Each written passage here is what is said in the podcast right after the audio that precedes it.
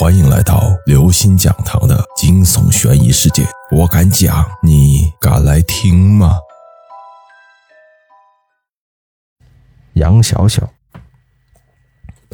好不容易将李小胖和王琦弄醒，问他们到底发生了什么事，没想到他们居然一问三不知。想到那个女生，我心里不安起来。带着他们两个赶到出事地点时，她的尸体已经不见了。我们在四周找了一下，王琦在正北方找到一个七星换魂阵，第七颗红钉已经变黑了。红钉变成黑钉，说明换魂成功了。看到这个阵，我一下子就明白了那个女生的死因：有人将她的魂叫了出去，然后又把另一个魂附在了她的身体里，所以死的人不是她，是苏香。借尸还魂的人，如果第二次被人将魂魄打出，他的三魂七魄就会分散。王琦，那个女生叫什么名字？现在仅有的办法就是将那个女生的生魂叫来，问清来龙去脉。我也不太清楚，好像是叫什么杨小小吧。她和我们不是一起来的，也不熟。我们是半路遇到。然后搭伙的，他说他的同伴明天才到。王琦不确定地说道。我倒吸了一口冷气，这是一个阴谋，专门对付我的阴谋。那个厉鬼将我引到这里，然后又让我打散了苏香的魂，一切看似在针对苏香，其实他们要对付的是我。我记得苏香死前曾经约我去学校附近的一个公园。当我赶到时，苏香已经不在了。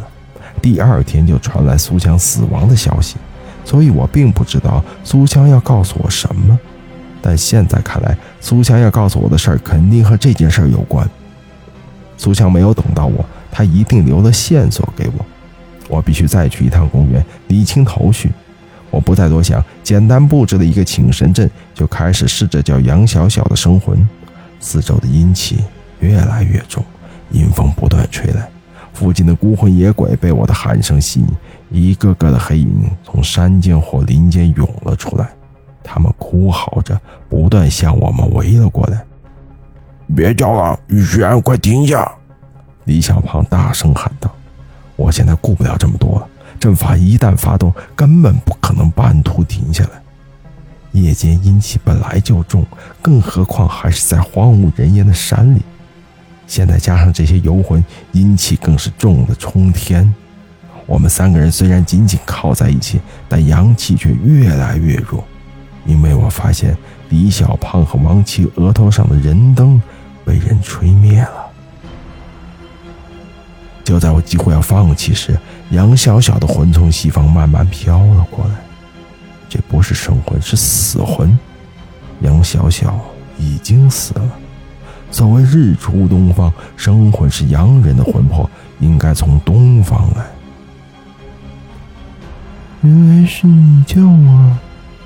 杨小小吐着红色的舌头，含混不清的说道。我一时愣在了原地，竟然忘记了原先要问的问题。这和我想的不太一样啊！我想的是杨小小没死，在他叫过来之后，就把一切毫无保留的告诉我。可是现在事情的发展好像和我想的不太一样。你怎么死的？我想了半天，脱口而出的竟然是这么一句话。杨小小突然冷笑一声：“哈哈哈，我早就死了。”他突然发狂的大笑起来，周围的孤魂野鬼听到他的笑声，居然哭嚎的更响了。杨小小看了我一眼，红色的连衣裙突然不停的开始滴血。他眼睛外凸着，狠狠的瞪着我。我刚想问苏香的事，没想到他却转身，突然一把抓住了李小胖和王琦，拖着他们就狂奔起来。我才追出去一步，就被周围的游魂挡住了去路。